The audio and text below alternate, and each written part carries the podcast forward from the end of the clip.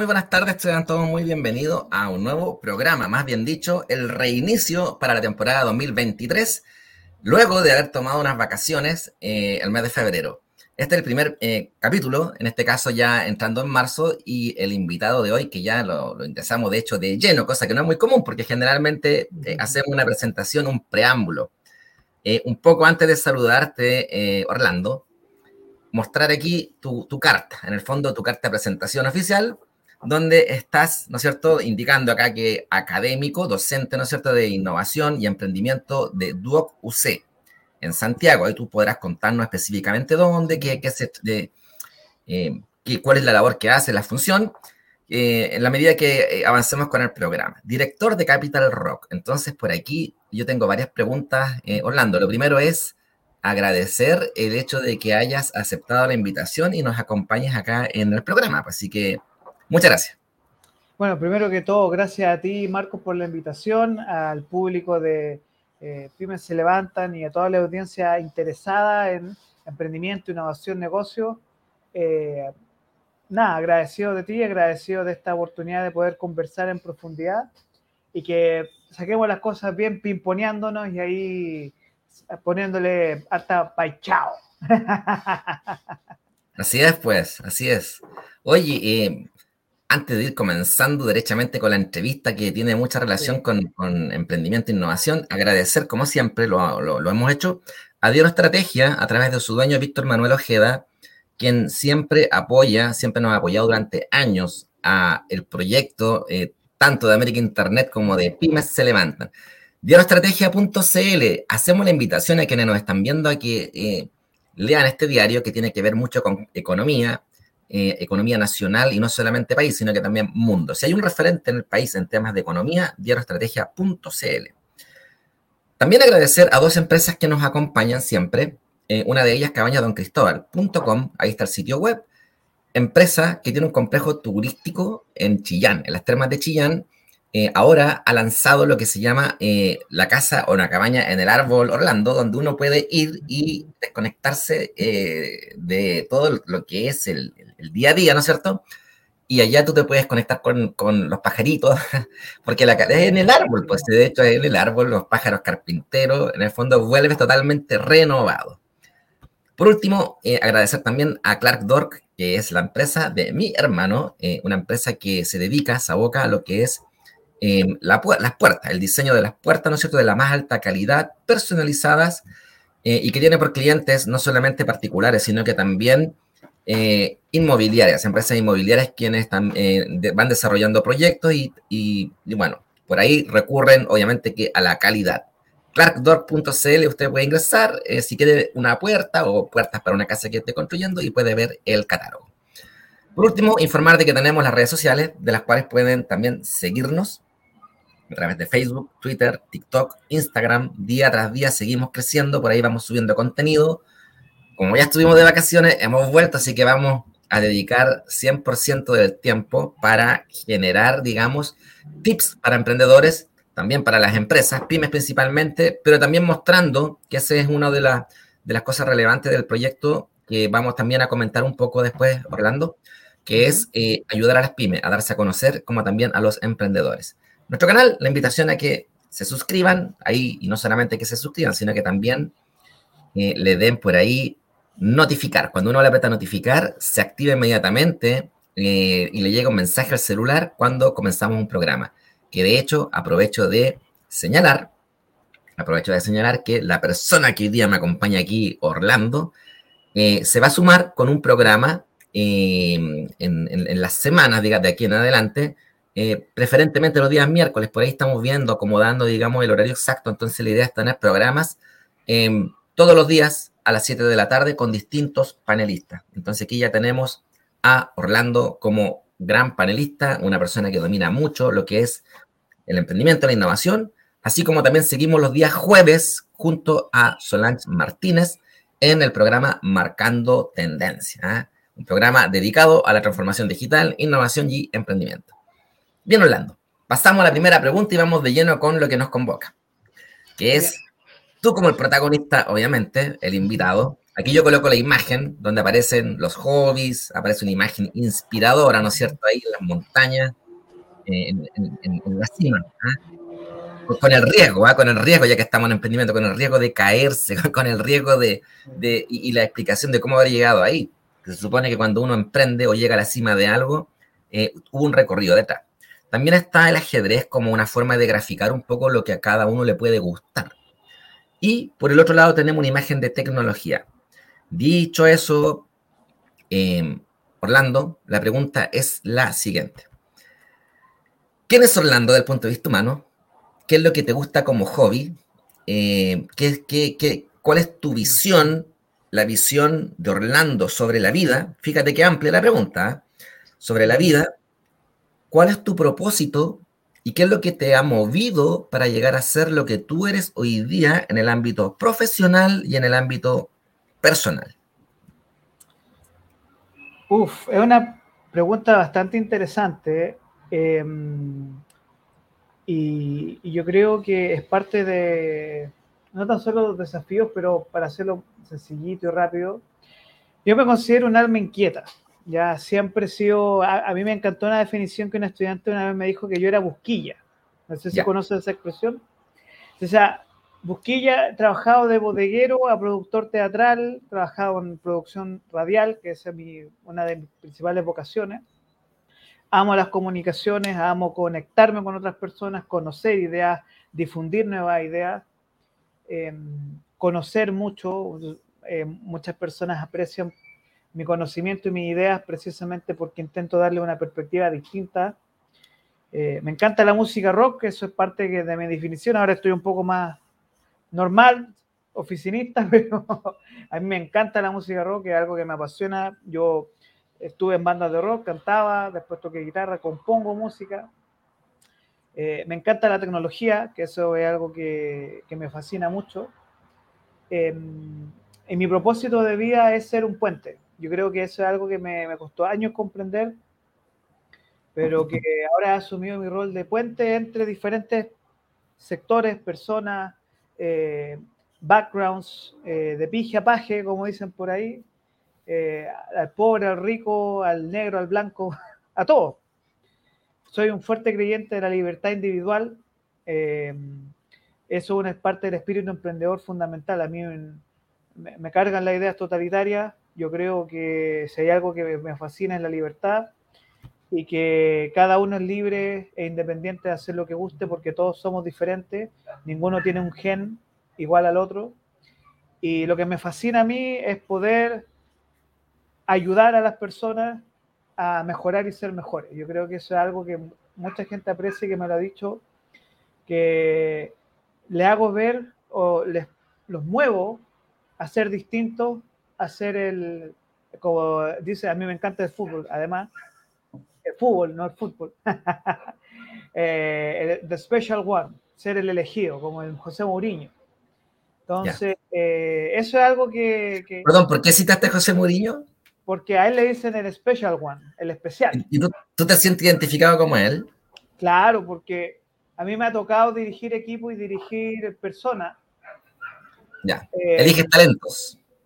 Claro, eh, o también yo he sido elegido para eh, enfrentar desafíos, por ejemplo. Ya. A mí me ha tocado en, la diversidad de funciones que he tenido en mi vida, eh, en cargos de dirección ejecutiva, producción, también ahora que estoy en docencia. mi rol siempre ha sido de llevar a las personas al siguiente nivel. O sea, Disculpa, te perdí el audio. No, yo lo tenía en muta, así que disculpa. Llevarlos al máximo potencial, eso es lo que estoy entendiendo. Claro, porque ¿qué es lo que ocurre? Que eh, eh, yo vengo de un background donde yo no debería estar parado acá. Yo, yo crecí, nací hasta los 3, 4 años en La Pintana. Entonces, eh, de ahí yo pasé a Recoleta. Y toda mi vida yo estudié en instituciones públicas. Eh, ¿Por qué? Porque tenía que brillar de una u otra forma, porque yo no nací en cuna de oro ni nací con una cuchara en la plata, como dice la canción de los Creedence. Sí. Eh, y eso me forjó el carácter eh, de, de, ser un agente competitivo, pero al mismo tiempo algo que aprecia mucho que muchas personas que profundamente, ser, un, ser una persona profundamente empática y también em, yo logro conectar desde la emoción a las personas. Bien. Y los muevo para que... Excelente. Estás mostrando tu esencia. Mira, yo eh, voy a seguir pimponeando en preguntas para darle velocidad, porque tú sabes que en estos tiempos tenemos que ser vertiginosos en esto de la dinámica. Eso, exacto. Entonces, la siguiente, o sea, de lo que yo he ido escuchando, eh, te gusta un poco la tecnología, te gusta el rock, ¿ah?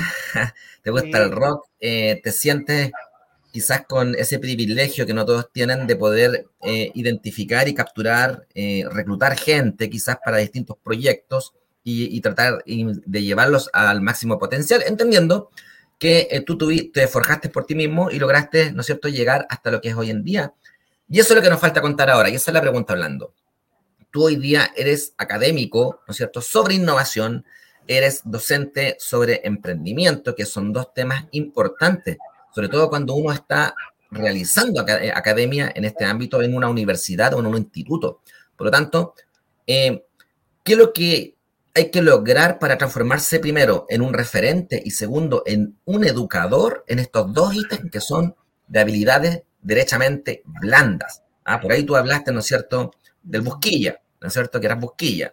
Entonces parece que, esto para que tú lo desarrolles, ¿qué, qué cualidades ves tú? Eh, esa es la primera pregunta. Uno, ¿cómo, cómo ves tú la academia para fomentar el, el, emprendimiento y la innovación? Dos, Capital Rock, que es tu segundo proyecto. Eh, ¿De qué se trata? ¿Cómo aporta en este ámbito y también en el social? Porque se supone que el emprendedor tiene que desarrollar una propuesta de valor y en estos tiempos tiene que ser social además. Adelante. Sí.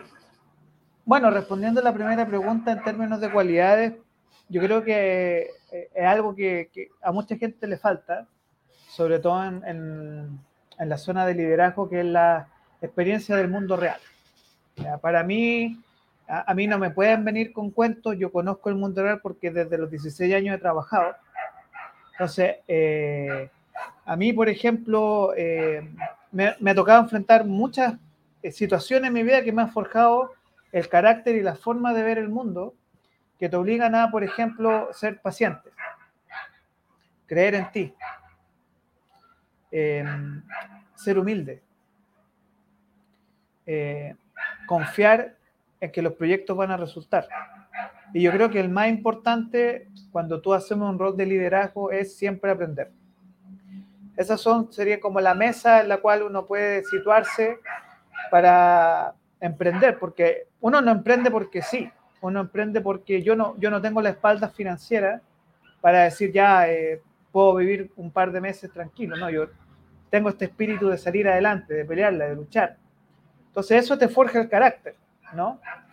Y además que cuando trabajas como docente, yo comencé hace ocho años en docencia, este año cumplo los nueve, y eso te obliga a eh, formar personas, formar líderes, formar, eh, sobre todo con los estudiantes, que tú tienes una relación día a día con alguien que dice, ¿sabe qué, profe? Y después te envían mensajes, por ejemplo, estudiantes míos que me dicen, ahora estoy en Inglaterra, estoy en Australia, estoy en, Estados Unidos estudiando, y lo logré gracias a usted, y después te recomiendan como líder en términos de inglés, por ejemplo. O estudiantes que te dicen, ¿sabe qué, profe? Le hice caso hice el diplomado que usted me recomendó, tomé ese curso de Google que era gratis y ahora me pagan más. Y gracias a usted. Y mira, si tú supieras todos los agradecimientos que me han dado la gente de nivelarlos y de poder eh, subir con ellos, porque cuando a ellos les va bien, a mí me va bien. Y eso es lo que yo le enseño a los estudiantes, que si a ustedes les va bien, a mí me va bien porque cumplí con la meta de que ustedes se desarrollaron. Ahora, respondiendo a la segunda pregunta tuya del, Capital Rock, bueno, este es un proyecto que nace con Alberto Gutiérrez, que es CEO de OITEC, em, y nace más que nada como esta urgencia y esta necesidad de poder em, conectarnos con los emprendedores, con las emprendedoras de Chile y poder darle un medio de comunicación digital en el cual nosotros las podamos entrevistar, conocer, saber en qué estamos con la innovación y el emprendimiento, porque sabemos que eso es clave para el desarrollo del país. Y, em, una de las cosas que es súper importante es que un país que no fortalece al emprendedor, el ecosistema de innovación, es un país que está condenado a subdesarrollo. Entonces, yo amo a mi país, yo amo Chile y yo quiero que Chile sea campeón mundial de innovación, que seamos campeón mundial de emprendedores. Y la única forma para llegar a esa meta es a través de eh, la, comprender que a través de la educación, que es fundamental, que es la educación basada en tecnología, innovación, comprender, para allá vamos y Capital Rock es parte de ese proceso que a mí me llena de orgullo porque de a poquito a poquito, así, de cero peso, ¿sabe? que la gente entienda que se puede emprender de cero peso, le hemos sacado adelante esto. Ya, veámoslo como una unidad, una, perdón, como un modelo de negocio, ¿no es cierto? Ya, desarrollaste junto a tu socio Capital Rock y es porque encontraste una problemática que, que una como que se dice, una necesidad que satisfacer.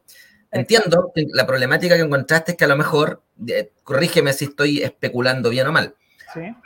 Seguramente identificaste que en las universidades o en los institutos no ah, está el liderazgo los docentes o, o, están carentes de las herramientas para facilitar el desarrollo del emprendedor, porque el emprendedor y el líder o el innovador no es que se lea un libro y se transforme inmediatamente como magia, no como sacar un, conejo debajo del sombrero, ¿no? Esto, esto tiene que ser forjado, como tú mismo te forjaste, empujarlo, ¿no es cierto?, a que desarrolle su propio potencial, o descubra primero que todo, que descubra quién es, descubra su fortaleza, descubra sus debilidades, descubra su ventaja competitiva y la explote, ¿no es cierto? Eh, y ahí entramos con, con, la beta de la tecnología.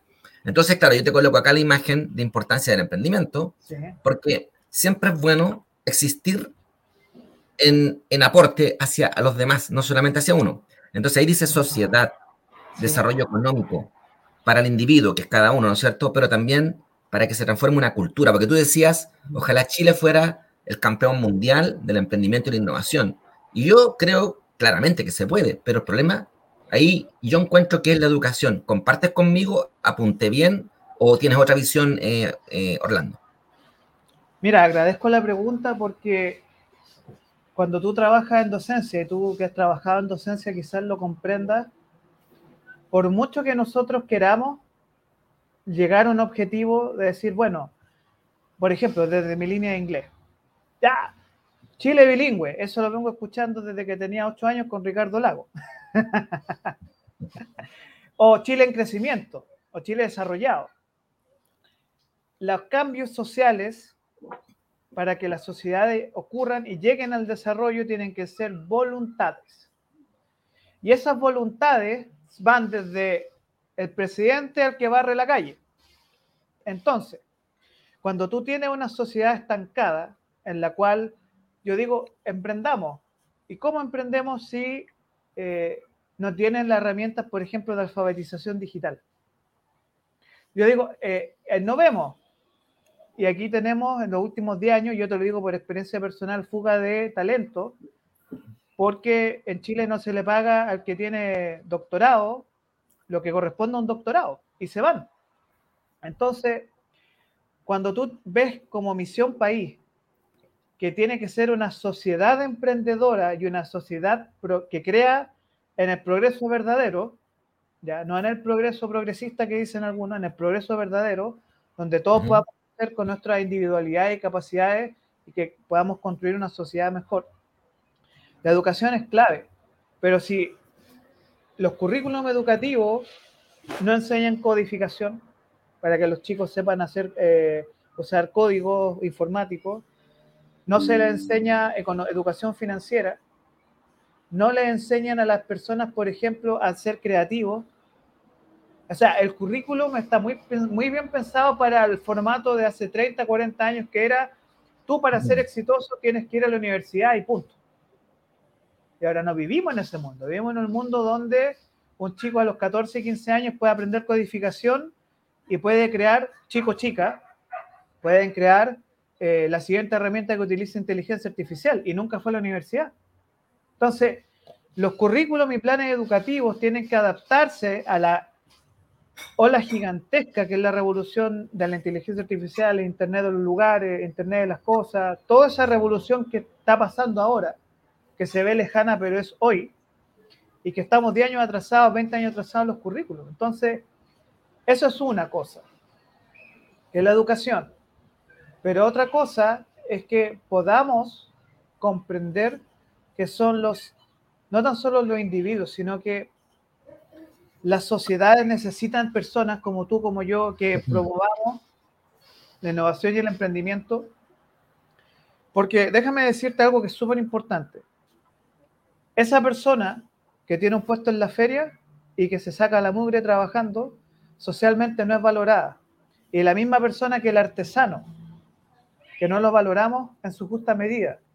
Y hay personas que hacen innovación tecnológica que es fascinante, pero si todos lográramos comprender de pije a paje que todos tenemos un rol en la sociedad y que podemos educarlos para hacer una sociedad mejor, esa es la clave. Y yo creo, y en esto un poco para avanzar a lo siguiente, la sociedad chilena es una sociedad creativa, pero es una sociedad que necesita eh, reencontrarse y vernos las caras y sincerarnos. Yo creo que hoy vivimos una sociedad de caretas, con discursos que, que, son falsos, porque al final, al final del día, cuando tú te vas a dormir tranquilo porque hiciste un buen trabajo y porque estás evolucionando como persona y como sociedad, a mí me, a veces me cuesta dormir pensando, por ejemplo, en que tenemos tanto potencial como país, nosotros como ciudadanos, de poder tener un mejor país y a veces nos perdemos en esta dialéctica tan tóxica que nos han metido en los últimos años, que, que yo creo que, que es parte de, de, bueno, tenemos que pensar distintos, tenemos que encontrar la forma de unirnos y de esa manera salir del ambiente tóxico en el que estamos y ponernos una meta clara y fija que es cómo hacemos que Chile sea un país desarrollado y cómo ayudar a los jóvenes y las niñas y las niñas piensen que pueden y que podemos transformar al país a través de la educación en un país desarrollado. Oye, em, cuando tú eh, mencionas todo lo que hemos estado hablando hasta ahora, si pudiéramos hablar de la responsabilidad, de quién es el, quién es el responsable, esta pregunta em, no es para apuntar a alguien, sino que es para que tú desarrolles y, hagamos la sinapsis, ¿no es cierto? y, que las ideas vuelen.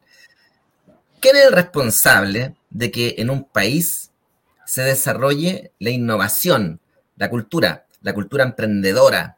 Desarrollemos personas que logren emprender alto impacto, así como lo es Mercado Libre desde Argentina, que es un referente en, su rubro. ¿ah? Eh, ¿Quién es el responsable de bajar eh, eh, estos aprendizajes? ¿El gobierno? el ministerio, bueno, que es lo mismo prácticamente, las universidades, porque algo está fallando. ¿ah? Em, ¿O es responsabilidad de uno Muy buena, puedo. A ver. Eh, ¿Quieren la vuelta larga o la vuelta corta? no, eh, prefiero la vuelta eh, larga, pero con el hilo conductor a lo concreto. Un, dos, tres, cuatro, y vamos armando el camino. Muy bien. Entonces, a ver, partamos de la base que culturalmente, nos guste o no nos guste, los chilenos somos latinos. Y la, desafortunadamente la cultura latina es una cultura colonialista, ¿ya? O sea, si tú analizas la historia de, de la construcción de los países latinos, están centradas en la metrópoli, en este caso Santiago. Tú eres de Concepción y tú sabes lo que estoy diciendo. Tú lo sabes perfectamente que una de las grandes fallas que tienen los modelos postcolonialistas es que estamos en Santiago centrismo y nos olvidamos de Antofagasta, Iquique, Arica, Concepción, Valparaíso, aunque se hicieron intentos tibios que debieron profundizarse más en su momento. Eso es por un lado dejar de ver a Santiago como el centro, como la metrópoli y darle mayor libertad económica a, estos, a las ciudades como Concepción, que yo todavía creo que uno de los grandes errores históricos de Chile fue habernos quedado en Santiago, hubiéramos quedado en Concepción, y seríamos como Buenos Aires, porque vivió al lado. eh, uno, una condición más histórico-cultural. Otro elemento que es súper importante es que eh, no hemos pensado el país, y esto tiene que ver con, las, con los currículums educacionales, porque se ve a la universidad como la meta. Yo, yo lo creía así, a mí me pasó. Yo creía, oh, la universidad es la meta a la cual uno tiene que postular y llegar y después ahí uno ve. Después de la universidad se ve. Pero el 60, 70% de los chilenos, su primera opción es estudiar y trabajar. Y tienen que vivir independiente. Y tienen que congelar un año porque tienen, nació el hijo, la hija. Y ahí hay personas que empiezan a carrera a los 20 y terminan a los 40, no porque ellos quieran, sino porque la vida los llevó por diferentes rumbos. Entonces, tener una sociedad flexible, flexibilidad laboral, que eso es otra pata, son, son patas del mismo. La, base es laboral, una revolución en la forma en que vemos el trabajo, tener tiempo para estudiar y algo que es súper importante, el tiempo del ocio. Pero no de la forma en que se ve que hay que trabajar menos para producir más, sino que encontrar los equilibrios, como dice Carl Jung, con un camino intermedio. ¿Ya? Por ejemplo, en Australia tienen la ley de 20 horas. Entonces, si tú estudias, ya, el Estado te paga una parte, pero yo te doy la posibilidad de que trabajes y te doy ciertos beneficios, pero tú tienes que trabajar si vas a estudiar. Porque la única forma de que tú tienes que progresar y conocer la vida verdadera es estudiando y trabajando, porque solo estudiar, estudiar, estudiar, estudiar, no conoce el mundo real. ¿Ya? Y otro de los temas que es súper importante y que yo creo que, que, tiene que ver con la disciplina. Em, a mí me gusta mucho el modelo que tienen en Israel, ¿ya? Eh, que, muy que sus circunstancias como país son muy similares a las chilenas. Eh, no, obviamente ya no, estamos en un momento que estamos rodeados de países enemigos. Eh, me, refiero a que Israel vive en una zona que tiene alrededor a los países árabes. Pero ellos tienen un sistema en el cual, eh, si tú haces servicio militar, por ejemplo, te dan, o sea, las empresas de tecnología contratan al que sale del servicio militar porque es un hombre y mujer que se adapta a todo escenario y comprende algo que es súper importante en Chile que tiene que ver con la jerarquía. ¿Ya? Entonces, eh, eso, si, tú quieres ver un modelo que a mí me gustaría que Chile postulara, el modelo israelita, en el cual de la nada se han convertido en uno de los países más poderosos del mundo con soluciones agrícolas, porque son un desierto, con solución... ¿Perdón? Digámosle, expliquémosle a los auditores por qué Israel, qué fue lo que hizo, dónde, estuvo la receta, cuál, cuál fue. Mira, hay un libro muy bueno que se llama ah, Una nación startup, ¿ya? Y que, para que ustedes se hagan una idea, el Estado de Israel es un Estado muy, er, inició en sus principios muy, muy pequeño. Eh, la mayoría de ellos eran refugiados de muchos países del mundo después del holocausto de la Segunda Guerra Mundial. Y la clave de Israel, aquí tú estás mostrando que es la, que es la clave, que es la tecnología. O sea, para que se hagan una idea, eh, los países de alrededor de Israel, Europa, no contrataba tecnología, pero si hubo un país que contrató tecnología fueron dos, Japón y China. ¿Y en qué área se especializó Israel? Telecomunicaciones, tecnología informática. Y de ahí, con esa base del modelo en tecnología IT, pasaron a, bueno, ¿cómo aplicamos esto al agua? Porque no tenemos agua. ¿Cómo aplicamos esto a, conocimiento agrícola? ¿Cómo llevamos esto a, por ejemplo, transformarse en uno de los países con mayor desarrollo en el área de salud? Israel, ellos fueron los primeros en crear sangre artificial en el mundo. Entonces, si hay un modelo que yo digo, ¿para dónde puede ir Chile? No son los países nórdicos, es Israel.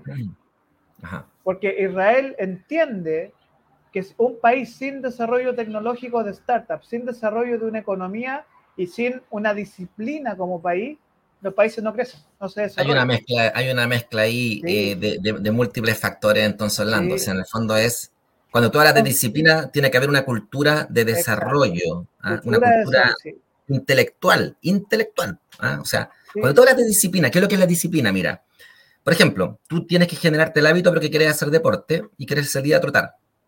Y tienes que salir todos los días a las 8 de la mañana a trotar. ¿Qué es lo que pasa? Por eso que digo, tiene que ser una fortaleza intelectual. A veces tú despiertas, es invierno, está como llovinando, hace frío, tú levantas la frazada y sientes ese frío y dices, uy, más ratito. ¿ah? O sea, hoy día no.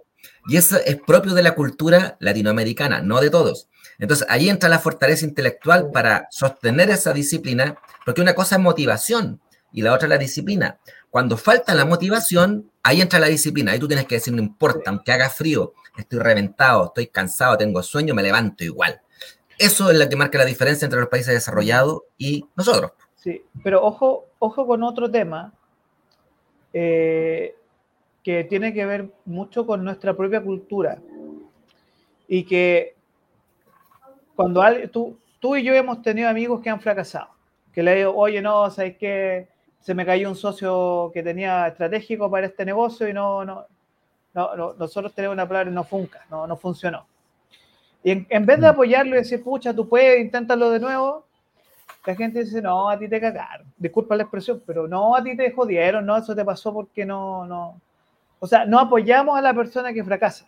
Y los bancos también. O sea, las instituciones, al emprendedor le dan la espalda si fracasa.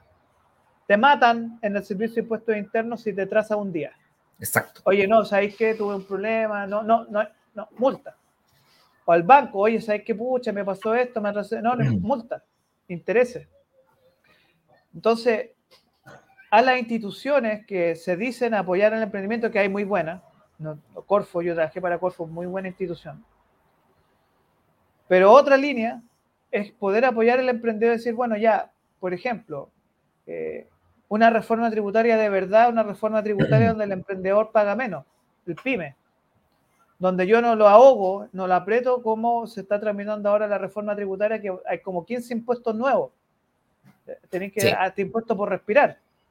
Entonces, una de las claves es tener sistemas tributarios que te permitan a ti, no hablo de paraísos fiscales, ojo con eso, sino que sistemas tributarios que el centro sea, tú como chileno o chilena quieres emprender, bueno, compromiso Estado te doy ya 2, 3 millones. Pone 100, pone 200, como el Capital Abeja. O Cercotec.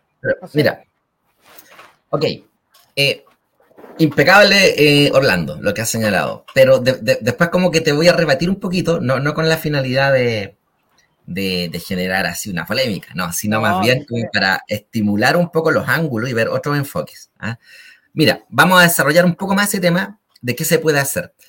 Antes de dar las gracias a quienes nos están acompañando, oye, estaba mirando, la, porque esto sale por múltiples canales, ¿ah? sale por eh, Facebook, como en ocho canales, en YouTube está saliendo por cuatro canales de los nuestros y además lo que pasa es que tenemos una alianza. y aquí doy el agradecimiento a Américo. Américo, ni Américo? No, no es el cantante. Américo es un, profesional del área de, las estrategias también digitales y la conectividad para el equipo de Bad Boys. Entonces también ellos nos ayudan y nos sacan por allá. Una alianza que se formó en, en algún momento y del cual estamos muy agradecidos. Saludar a Isabel, que está aquí, Isabel, el apellido no me lo sé, quizá ella podría contarnos. ¿ah? Saludar a Priscila Vega, que también nos saluda, y a José B. Bueno, tú sabes que uno cuando coloca el avatar, eh, a veces no coloca su foto, así como también no coloca el nombre. Vaya a saber uno por qué. Quizá en estos tiempos, estos tiempos de, política.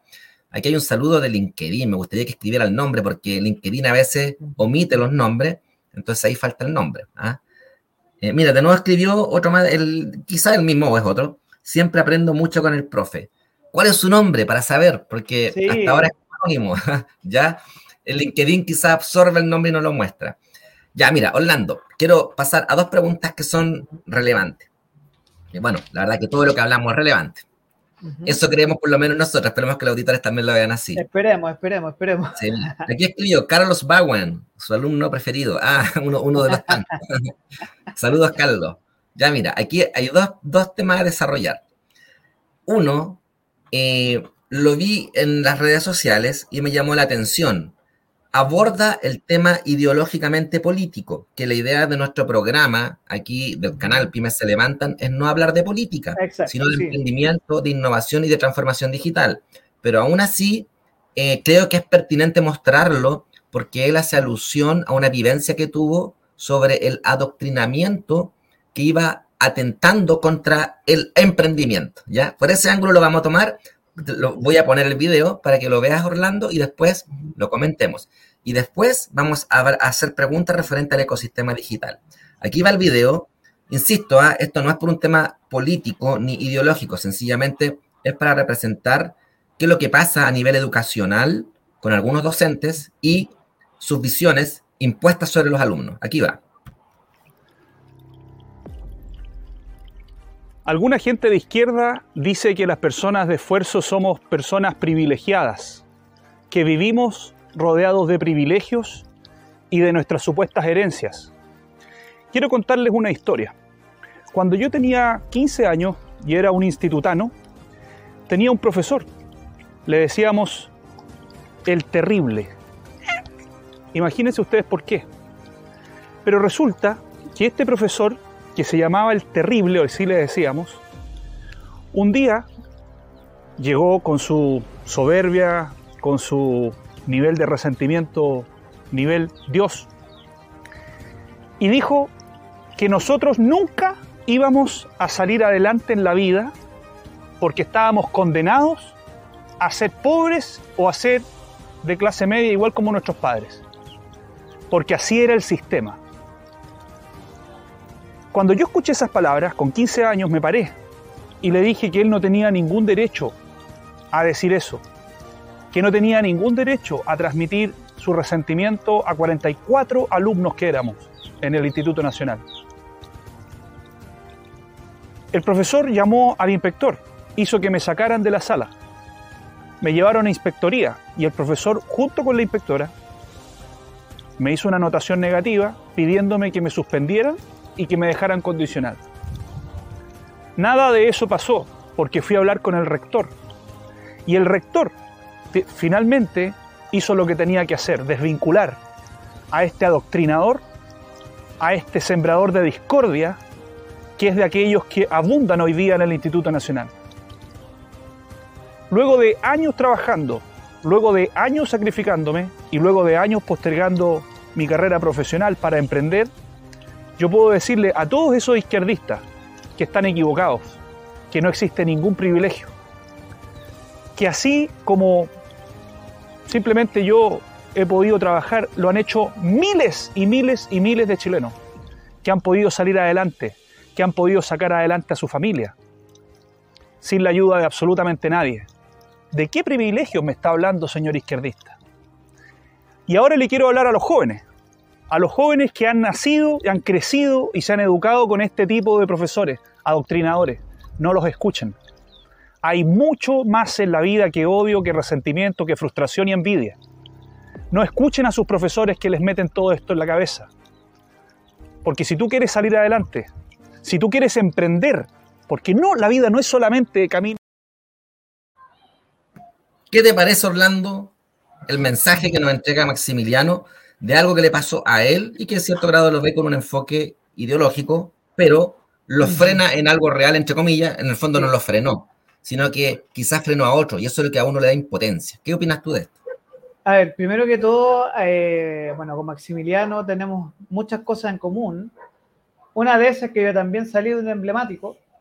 Yo estudié en el Liceo Manuel Barro Borgoño, en donde el discurso era totalmente distinto al que teníamos, al que a él le entregaron.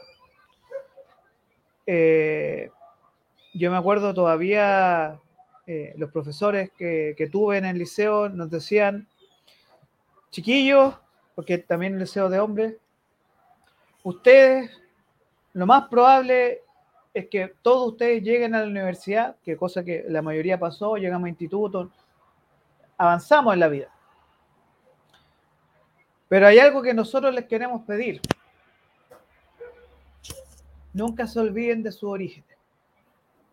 Nunca se olviden que, por ejemplo, sus padres hacían enormes sacrificios para que ustedes tuvieran un título universitario o para que ustedes sean emprendedores. Entonces yo tuve la suerte que ningún profesor a mí me adoctrinó eh, y afortunadamente varios compañeros también después siguieron otros caminos, pero aquí el tema pasado es que cuando tú construyes sociedades basadas en el odio y tú le quieres manipular ese odio para fines políticos y tú destruyes los sistemas educativos, como lo que ocurre actualmente con el dolor del alma que tengo, lo que ocurre hace más de 10 u 8 años en el, el liceo emblemático de la comuna de Santiago. Y tiene que ver con algo que no solo he aprendido de Israel, sino que he aprendido de, de otras culturas y otros pueblos. Y es que tú tienes que encontrar la forma, y que esto para las personas que nos están escuchando es clave. Jamás los sistemas educativos pueden depender del gobierno o del municipio de turno. Tú tienes la misión de generar agencias estatales porque puedes construir desde la perspectiva democrática agencias en salud, en educación, donde no dependan del burócrata de turno que depende de la elección del día domingo, como ocurre actualmente en Chile, sino que tú separas, que es lo que ocurre, por ejemplo, en países como, en sectores como la Unión Europea o en Singapur, por ejemplo, donde tú dices, ya, quiero un sistema educativo bien hecho, misión estatal, porque el problema no es el, el gobierno, el gobierno siempre va a ver por intereses políticos.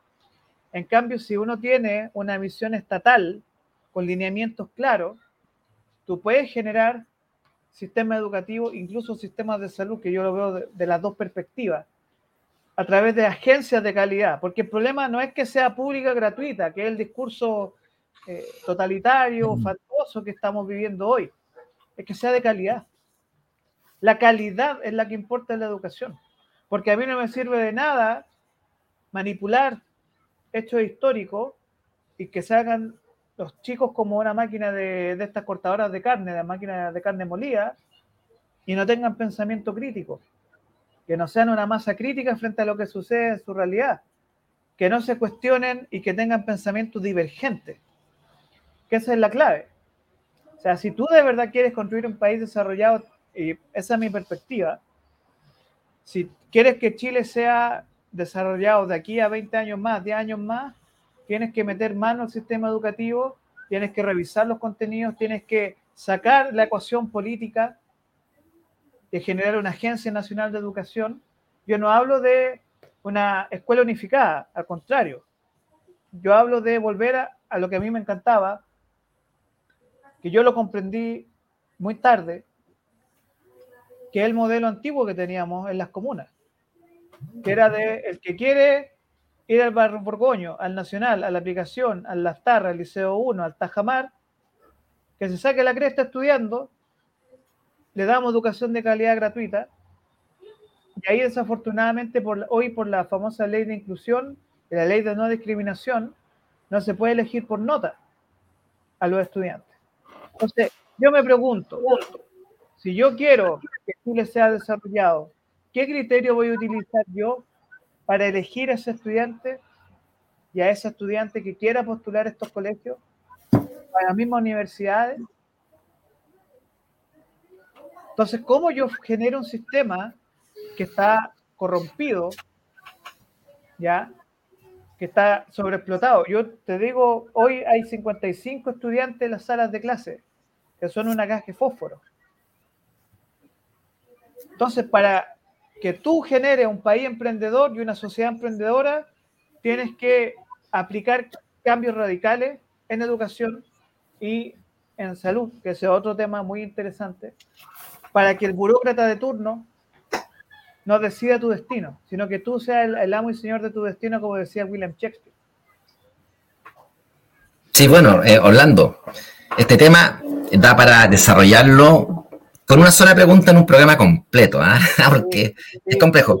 pero, complejo porque además tú tienes problemas de que un sistema 30 años desactualizado que no comprende Internet, la revolución tecnológica, la revolución de inteligencia artificial, no promueve la innovación, no promueve la educación artística ni musical. Entonces, a mí me da rabia y me molesta el caos que tenemos hoy en el sistema educativo porque esto en un año se puede solucionar porque no hay voluntad de ningún sector para ordenar la casa, sacar los trapos sucios y decir, bueno, ¿queremos o no queremos que el país avance. Queremos o no queremos eh, el verdadero progreso y el crecimiento.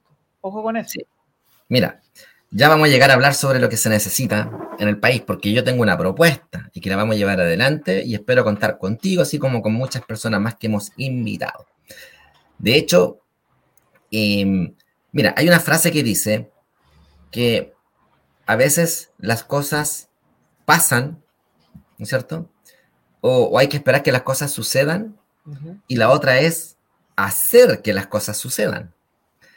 Hay dos enfoques distintos ahí. Es como, voy a esperar que las oportunidades me lleguen o voy a crear la oportunidad para que ocurra. Entonces, ¿por qué digo esto?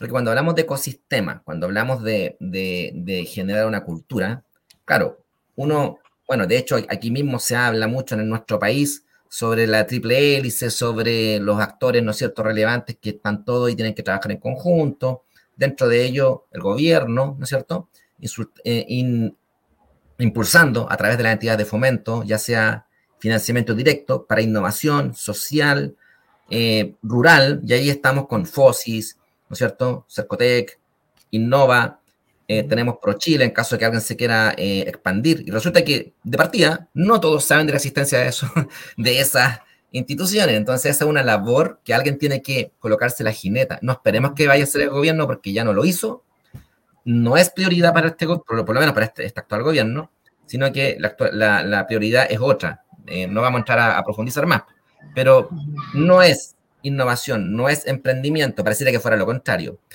Entonces, ¿qué nos queda a mano? Las universidades. Pero pareciera que también las universidades tampoco es prioridad. Las universidades, fíjate Orlando, voy a decir algo que no sé si tú lo has escuchado. Muchas de ellas están sometidas bajo lo que se llama el Pacto Global. Por lo tanto, están siguiendo un lineamiento que va en una agenda que se llama 2030 y que no tiene ninguna relación con emprendimiento, ninguna relación con innovación, ni con liderazgo, ni con avance tecnológico, más que el de la inteligencia artificial que lo van a ocupar para eh, someter, digámoslo así, o mantener el control sobre la población. Y ya, entonces hemos hablado de gobierno, hemos hablado de em, universidades y lo otro ya sería el mundo privado. El mundo privado o el emprendedor. Entonces, eh, el emprendedor en el fondo, es el que puede cambiar su propio destino. A eso quería llevarte hablando para que eh, vayamos ahí integrándolo. Porque al final, al final, tenemos las variables que podemos controlar y tenemos las variables que no podemos controlar. Entonces, si el gobierno no está cumpliendo su función, las universidades no están cumpliendo su función de la forma más adecuada, entonces no las podemos controlar, pero sí podemos controlar lo que yo quiero hacer o lo que tú quieras hacer. En ese sentido, aquí yo te voy a mostrar lo del ecosistema, mira.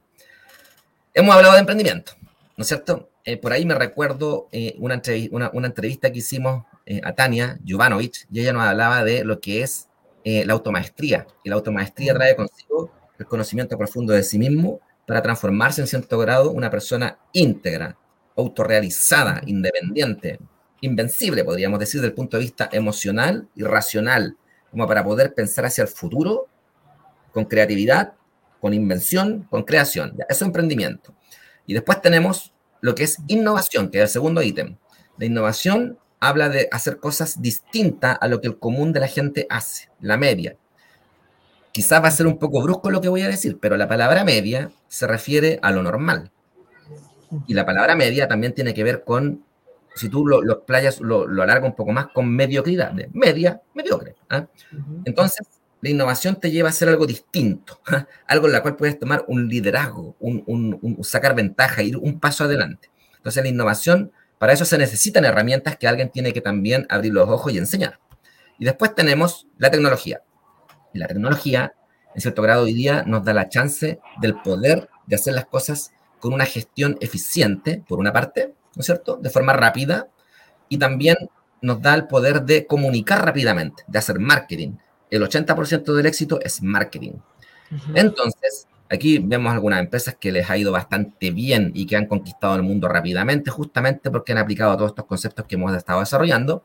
Pero lo que nos falta, lo que tú también estabas señalando, Orlando, es eh, algo que nos empuje como país. Y aquí yo coloco esto, que es la economía colaborativa, que en el fondo apunta a lo que es el ecosistema que a un país, un país debiera atender, debiera desarrollar para hacer trabajar en conjunto a las universidades, a las empresas tecnológicas, al mundo privado, en favor del emprendedor, en favor de las, de las pymes, del locatario. Entonces, eh, creo que esto es lo que nos falta como país y si apuntamos a quién podría liderar esto, creo que tienen que ser personas como tú, como yo, no por tirarnos flores nosotros, sino para graficar que puede ser cualquiera en el país. Y que de hecho uno ha visto individualidades, intenciones, algunos con mayor, eh, con, mayor repercusión, otros no tanto, pero sí o sí creo que este es el camino, desarrollar un ecosistema. Ahora aprovecho a comentar que nosotros desde el Bio, Bio estamos desarrollando un proyecto, un ecosistema que lo vamos a lanzar en abril, pero probablemente lo cambiemos a mayo. ¿Sabes por qué? Porque el 17 de mayo es el Día Mundial de Internet. Se me había olvidado ese, ese, ese evento, Orlando, para que lo anotes por ahí si es que no lo sabías. El 17 de mayo es el Día Mundial de Internet, que se celebra en gloria y majestad por, su, por, por todo el mundo. Me refiero más bien en Europa, porque la verdad que aquí en Chile poco se habla. O sea, la única, los únicos días que se ha hablado o los años que se ha hablado de ese día es porque yo he ido a molestar a los medios a decir, oye, el Día Mundial de Internet, ¿cómo no van a hacer un reportaje sobre que el creador Tim Berners-Lee, cómo, cómo fue avanzando, ¿no es cierto?, la, la, la, tecnología para hasta que lleguemos al espacio. Si en el fondo, acuérdate que esto se creó con fines militares. Resulta que se lo pasa Entonces, eh, ahí vamos a hacer el, el, el evento sobre el ecosistema que va a ser el lanzamiento, del cual quedas tú invitado, Orlando, y todos los pymes, emprendedores que nos están escuchando, también quedan invitados en caso de que se interesen de ser eh, agente activo, ya sea porque tienen una pyme, nos contactan y nosotros, eh, sin problema, vamos a llevar esto adelante. ¿Te quiero parece? un minuto? Dale, no. Perfecto, dame un minutito que voy a encender la luz. Voy a ver si... Ah, da un segundo.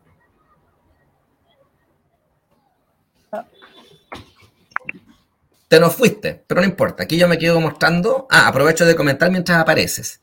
Mira, aquí voy a mostrar, voy a mostrar una lámina que habla sobre las técnicas, ¿no es cierto? Que estaba sin, estaba sin, eh, estaba quedándome sin luz, ¿ya? Ya, dale. dale. Entonces, eh, tú tomas muchos temas que quizás para la gran mayoría de las personas eh, puedan ser eh, en el extremo o, desconocimiento o ignorancia y, no es obligación que, que lo reconozcan o lo entiendan los fenómenos que, que se viven en, la economía y que tienen que ver con emprendimiento e innovación y, y, que tienen que ver un poco con ciertas lógicas que yo he llamado entre lo que es las soberanías nacionales y la, el globalismo integrador.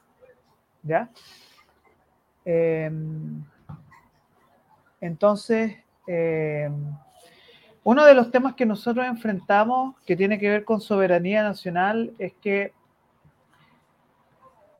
hay un geopolítico, un analista geopolítico muy interesante de apellido Holt, el cual dice, de aquí al final de la década, las economías del mundo van a ser igual al mundo que era antes de la Primera Guerra Mundial.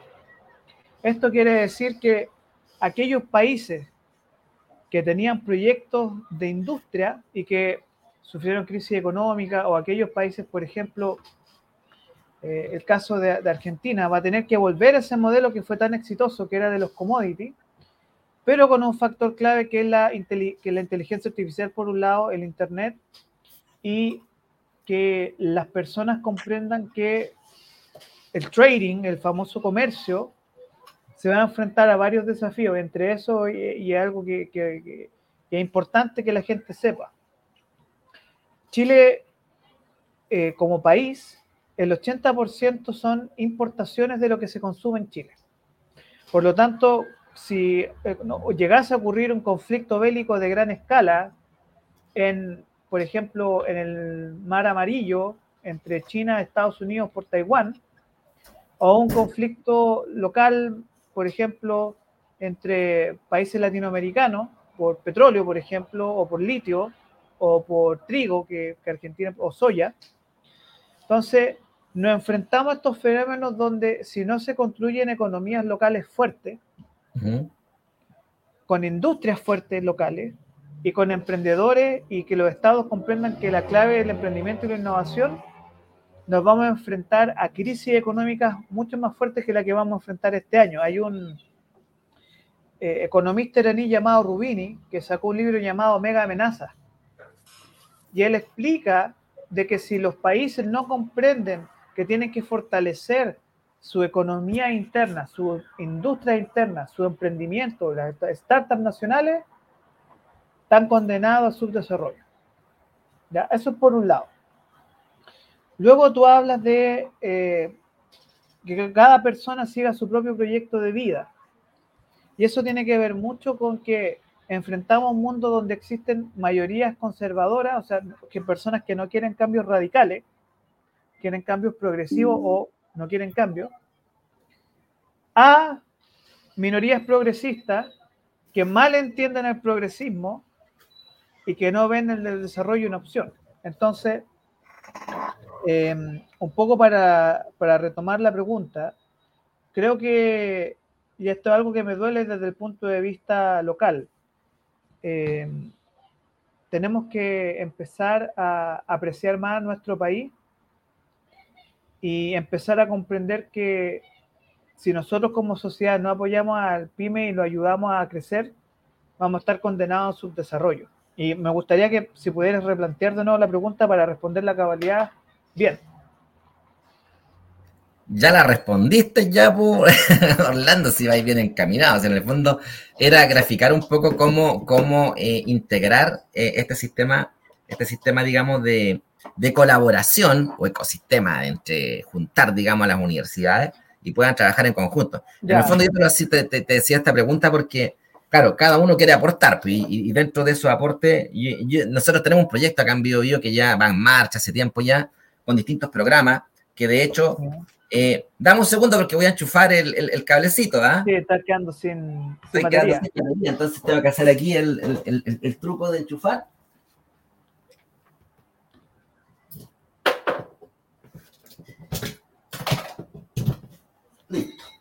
Solucionado.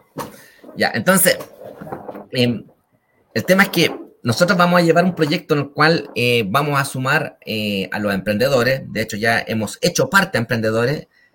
Te voy a mostrar una lámina, por ejemplo, que es la que está aquí, en la cual eh, hemos hecho tantas actividades, Orlando, sobre emprendimiento e innovación por cuenta propia, sin financiamiento, sin nada. Em, esta fue la primera, una de las, de las más importantes desde el punto de vista de hacer un llamado a la región a la cual llegaron los referentes más importantes, eh, más importantes de acá y del sur de Chile. Y, bueno, hemos seguido haciendo año tras año. Y aquí está el anuncio del lanzamiento del ecosistema. Coloco el correo para los que quieran asistir ese día, que nosotros vamos a señalar cuándo, pero va a ser ahí fines de abril o inicios de mayo. Metámonos en la cabecita el 17 de mayo, un evento nacional donde van a estar participando las empresas tecnológicas, referentes de innovación donde se va a oficializar eh, esta plataforma de ecosistema y con su metodología. Así que lo dejamos a todos invitados.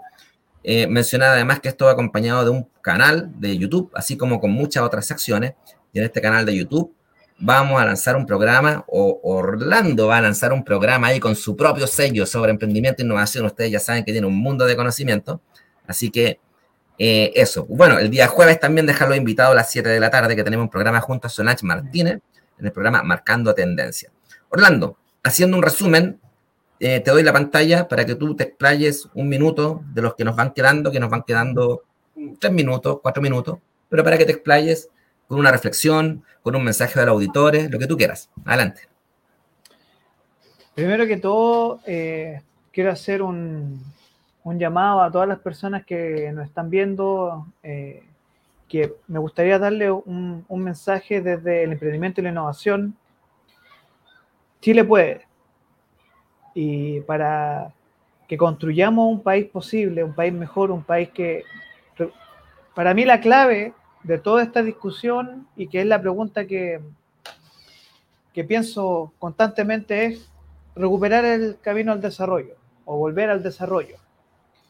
¿Y qué tenemos que hacer desde el emprendimiento y la innovación? Promover ideas, promover conversación, promover lazos, nexos, que conversemos, que nos unamos de Arica Magallanes para poder plantear y poder unirnos y decir, bueno, ¿qué es lo que queremos como país? ¿Para dónde vamos? Y la clave es que, y es la profundidad, de la discusión hoy. ¿Puedes responder esa pregunta además, Orlando? Sí. Claro, ahí Israel es un caso, Singapur es otro, eh, que eh, Corea del Sur. Eh, yo invito a, las personas a leer sobre lo que hizo Corea del Sur con la misma crisis que tenemos hoy del sistema. ¿Ya? Corea del Sur tenía exactamente la misma crisis porque llevaban 10 años con el modelo que es como el modelo puro chileno. Y en 1984 sufren una crisis política brutal donde la gente le exigía desarrollo, progreso y sobre todo porque tenían a Corea del Norte como un peligro constante. Entonces, para que la gente sepa, un país sin industria fuerte es un país condenado al subdesarrollo. Y Chile tiene la tremenda posibilidad de transformarse en un país desarrollado con tres pilares fundamentales. Primero, que seamos los campeones mundiales de la innovación y el emprendimiento. Segundo, que logremos sacar las manos porosas de la casta política, de la corrupción, que es brutal y que eso es súper importante, un país corrupto, un país que está condenado a subdesarrollo. Y tercero, lo más importante es fe, que recuperemos la fe en nuestro país, que recuperemos la fe en Chile de que Chile puede ser un país desarrollado y que tenemos que confiar los que emprendemos, los que innovamos, que podemos tener un país mejor y que podemos empujar el carro del desarrollo hacia una sociedad emprendedora, una sociedad tecnológica y una sociedad que vuelva a ser el ejemplo para América Latina del deber ser. Esas son las palabras finales. Bien, excelente Orlando. Eh, Oye, agradecer tu, tu, gran cátedra, podríamos decir, más que una entrevista, en el fondo con el conocimiento que hay detrás. Eh, agradecer a todos los auditores que nos acompañaron. No los voy a nombrar porque se me va a escapar más de alguno y no quiero provocar diferencias que puedan provocar, digamos, susceptibilidades en, en, en, que no haya nombrado a alguien. Eh, recojo lo que tú señalas y, y, reforzarlo desde el punto de vista de hacer el llamado a la tranquilidad, primero que todo en el país, porque la economía está sufriendo se vienen dos a tres años oscuros, el emprendimiento va a sufrir, pero eh, yo, eh, así como tú dices, ahí tengamos fe, yo también llamo a la tranquilidad, pero por sobre todo, si tienen tiempo, inviértanlo en aprendizaje. La web permite aprender sobre las nuevas tecnologías, las de vanguardia, sobre principalmente sobre el talento humano, sobre el recurso humano, sobre el cómo conocerse, pero conocerse profundamente desde el punto de vista sincero, humilde, pero también ambicionar. Y eso no lo pierdan, porque la ambición es la que nos lleva a determinar grandes propósitos, grandes visiones y después ponerse en acción. No hay que ser un espectador en la vida, hay que, hay que generar, hay que provocar, no importa que uno se equivoque. Si uno se equivoca, no importa, es parte del, aprendizaje que uno puede ir corrigiendo en mayor o menor eh, magnitud, pero es parte del proceso. Adelante, Orlando, algo quería señalar. Algo súper sencillo y práctico, cuando tengan tiempo, ingresen a Google Activate. Google Activate es un servicio de Google para aprender marketing digital gratuitamente, herramientas de búsqueda. Hay posibilidades que eh, se ofrecen a través de Sense. Corfo tiene sistemas de becas también que ustedes pueden acceder, que se entregan de capital humano. Em, lo más importante es que para que exista el crecimiento hay una base fundamental que es la paz. Sin paz no hay crecimiento y para lograr el progreso verdadero, donde todos logremos construir una sociedad emprendedora, debemos ser capaces de estudiar, salir adelante, apoyar a las pymes, apoyar al emprendedor, apoyar a la, emprendedora y que crean, yo, y esto es el llamado que quiero hacer, que desde todo, desde lo profundo de mi corazón, a los auditores que nos ven ahora y que nos van a ver en el futuro. Crean en Chile. Perfecto. Eso es bien, Crean en el este país. Bien, Orlando. Oye, acompáñame los últimos minutitos que quedan, que son dos, a mostrar aquí a el agradecimiento a don Víctor Manuel Ojeda, dueño de Diario Estrategia, em, un diario referente en economía con los datos más eh, idóneos, digámoslo así, reales a nivel nacional, como también de América. Así que agradecer el apoyo de Víctor Manuel Ojeda a través de su diario. La invitación, diarioestrategia.cl. Eh, agradecer también a todos los que nos están viendo, a que se sumen a, las redes sociales, como también a se suscriban al canal de YouTube. Pymes se levantan, búsquenlo en YouTube, van a llegar ahí y se suscriben para que puedan acceder a los programas que se vienen harto. Aquí entrevistamos pura gente referente en sus áreas, en innovación, gerentes de Latinoamérica en innovación, en transformación digital. Hemos entrevistado a referentes nacionales en inteligencia artificial. Así que aquí eh, nosotros, eh, para nosotros un agrado compartir estos conocimientos eh, hacia ustedes. y por último, quisiera agradecer a los auspiciadores que son dos en este momento. Y para eso voy a colocar un video. ¿Un video sobre quién? Sobre lo que es te voy a contar un poco, eh, Orlando. Esta es la casa en el árbol que comentaba adelante. Y aquí voy a mostrar la cabaña en el árbol. Bueno, aquí nos encontramos en la famosa casa en el árbol de Cabaña Don Cristóbal. Esta casa en el árbol es para dos personas. Es idealmente o para un matrimonio o para una pareja. Cuenta con una tinaja privada. El lugar sensacional. Los invito a que me acompañen a verla.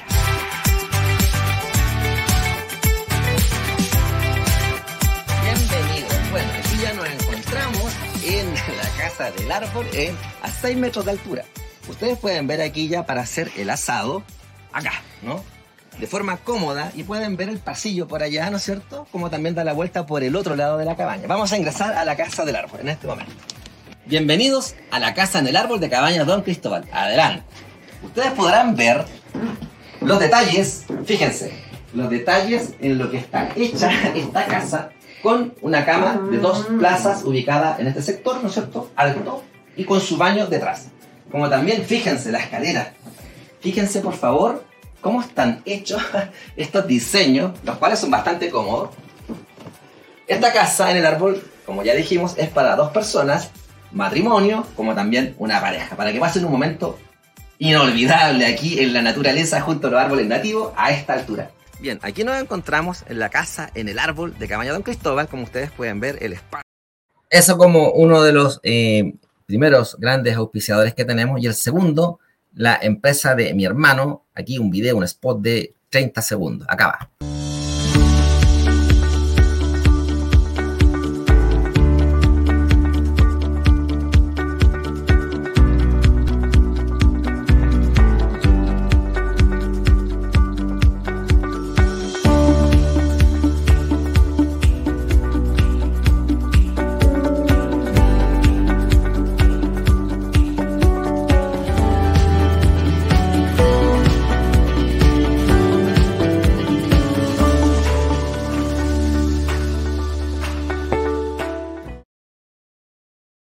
Bueno, agradecer a clarkdoor.cl. Hay puertas de excelente calidad, personalizadas, hechas a la medida. ¿ah? Entonces, en ese sentido, un plus, una ventaja quienes adquieran eh, esta, estas puertas a través de esta gran empresa. Bueno, aquí han escrito últimos eh, comentarios de Isabel dando las gracias a Orlando y Marcos. Y por otra parte, José B también señala, excelente invitado. Yo pasé unos años en Duoc en Viña y fue la mejor experiencia gran escuela eh, Duoc UC, así como muchas otras instituciones. Bueno, agradecer a todos quienes nos acompañaron, agradecer Orlando. No sé, ¿quieres decir la última palabra? 15 minutos, 15 segundos, perdón, porque si no, se nos va a ir. 15 minutos se nos alarga mucho, ¿no? Sí. Eh, síganos en eh, arroba capital eh, rock-chile. A fin de mes, principios de abril, vamos a tener nuestros primeros lanzamientos. Ya estamos en el podcast en Spotify, vamos a estar subiendo eh, ya nos pueden escuchar en Spotify con dos programas. Uno que el líder es Capital Rock, donde tenemos la entrevista aquí a Marco, que hace un tiempo hicimos una entrevista que está ahí en Spotify. Y Nómadas Capital Rock, que hacemos temas de nómadas digitales. Y dentro de poco tendremos El Camino, eh, que es nuestro programa de nuestro fundador, Alberto Gutiérrez, donde vamos a entrevistar a esas historias íntimas de emprendedoras y emprendedores que nos va a sorprender. tenemos muy buenas entrevistados entrevistadas. Así que ahí lo esperaremos en Capital Rock. Nos pueden encontrar en YouTube, en Instagram y pronto tendremos sitio web. Bien.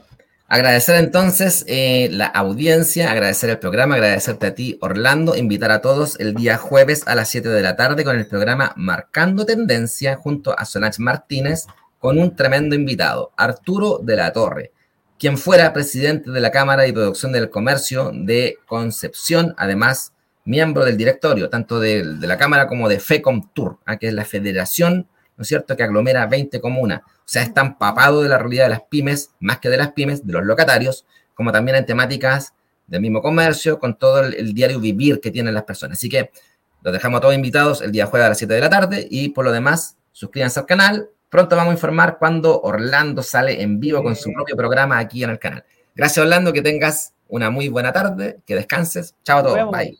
Chao, chao. Que descansen.